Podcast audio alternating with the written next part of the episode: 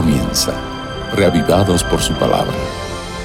Presentado por el pastor Bruno Razo. Porque no solo de pan vive el hombre, sino de toda palabra que sale de la boca de Dios. Esas son las palabras del Señor Jesús. Y por esa necesidad que tenemos de alimentarnos de la palabra de Dios, todos los días nos encontramos en este espacio, reavivados por su palabra. Hoy nos dedicamos al capítulo 20 del libro de Isaías. Antes, oremos a Dios. Padre nuestro que estás en los cielos, al meditar en tu palabra pedimos que nos dirijas con tu espíritu. Lo hacemos necesitados y agradecidos en el nombre de Jesús. Amén. El capítulo 20 del libro de Isaías es un capítulo breve. Es una profecía contra Egipto. Tenemos que recordar de qué manera los hijos de Dios de aquellos días eh, eran atacados por pueblos vecinos, por potencias de aquellos días que atentaban contra su vida y también obviamente contra su paz y su tranquilidad. Por eso dice el capítulo 20 de Isaías, el año en que el comandante en jefe enviado por Sargón, rey de Asiria, fue a Asdod, atacó esa ciudad y la conquistó. En aquel tiempo el Señor habló por medio de Isaías, hijo de Amós, y le dijo, anda, quítate la ropa de luto y las sandalias. Así lo hizo Isaías y anduvo desnudo y descalzo. Bueno, en realidad había una manera de vestirse con poca ropa para señalizar y para evidenciar a través de la vestimenta una situación especial.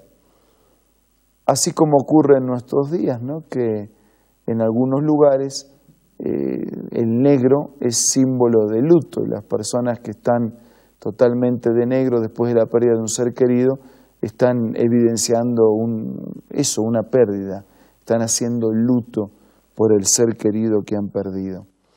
Pero dice, entonces el Señor dijo, así como durante tres años mi siervo Isaías ha andado desnudo y descalzo, con poca ropa, como señal y presagio contra Egipto y Cus, así también para vergüenza de Egipto, el rey de Asiria, llevará desnudos y descalzos con las nalgas al aire a los cautivos de Egipto y a los desterrados de Cus, lo mismos jóvenes que viejos. Así como el Hijo de Dios había estado haciendo luto, enfrentando la adversidad, los enemigos de Dios ahora no solo enfrentarían luto, sino que también serían ellos sometidos a esclavitud. Versículo 5. Y los que confían en Etiopía y se enorgullecen de Egipto, quedarán aterrados y avergonzados.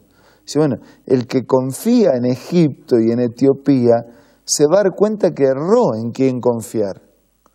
Va a quedar avergonzado, va a quedar asombrado porque no habrá recompensa a su confianza cuando confiamos en un lugar equivocado.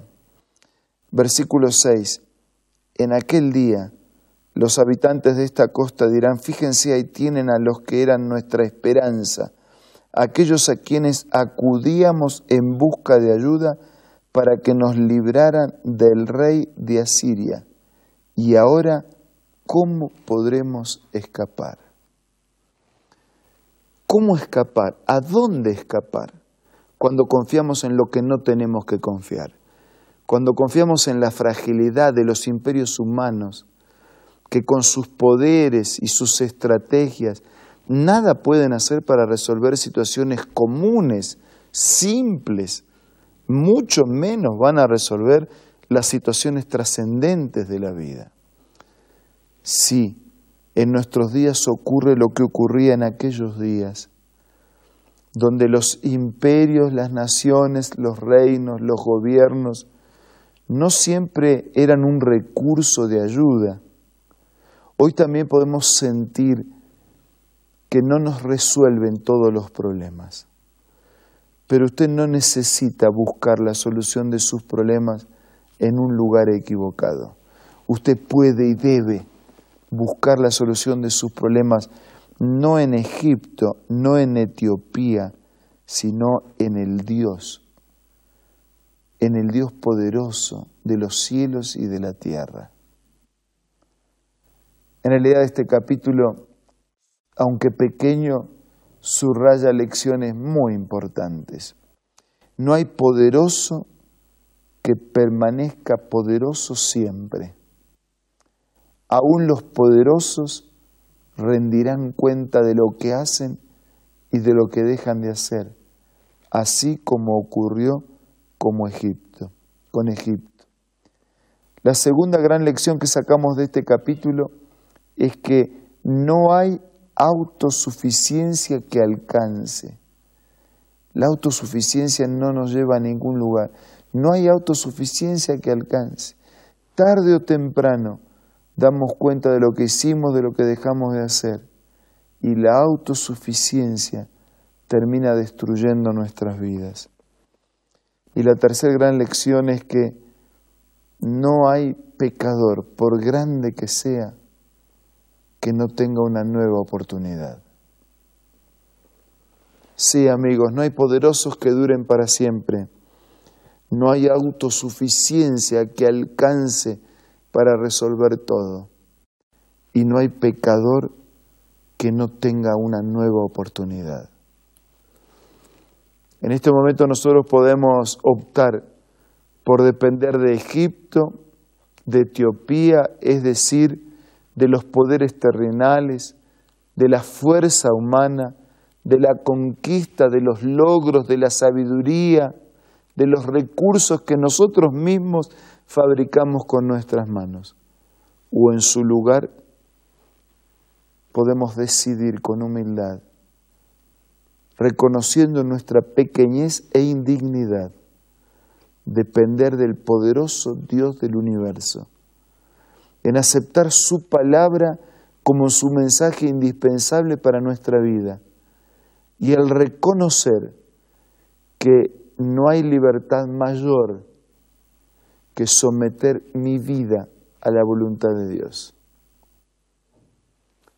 A través de su palabra el Señor nos muestra un camino diferente. Por eso decimos que no solo de pan vive el hombre, sino de toda palabra que sale de la boca de Dios. En este momento yo quiero invitarlo para que usted tome una decisión. Usted decida profundizar el estudio de la Biblia. Que no se quede con este capítulo que hoy hemos repasado. Que usted pueda buscar todo el mensaje de toda la escritura. Si en algo necesita ser ayudado, cuente con nosotros. Si quiere una Biblia o si quiere algún material complementario para ser guiado en el estudio de la Biblia, cuente con nosotros. Entre en contacto y estamos a disposición para ayudar. Pero sepa que más allá de nuestra fragilidad y buenos deseos, hay alguien que nunca falla, que todo puede y que está a su disposición para ayudarlo, para bendecirlo. No es Egipto que puede con su vida, es Dios que puede darle a su vida un rumbo diferente. Permita que los sueños de Dios se cumplan en su vida, para su propio bien presente y para su destino de eternidad. Ahora vamos a usar estos momentos para hablar con Dios a través de la oración.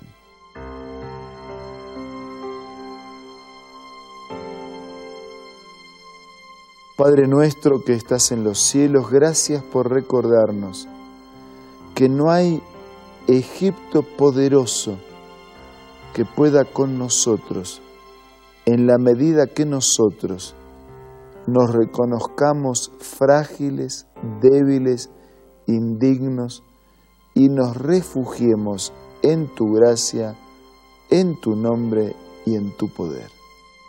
Bendice a todos nuestros queridos amigos. Condúcenos en el estudio de tu palabra para conocerte más, para conocerte mejor, para ser amados, para amarte y para compartir contigo una vida diferente. Te pido y te agradezco todo en el nombre de Jesús. Amén.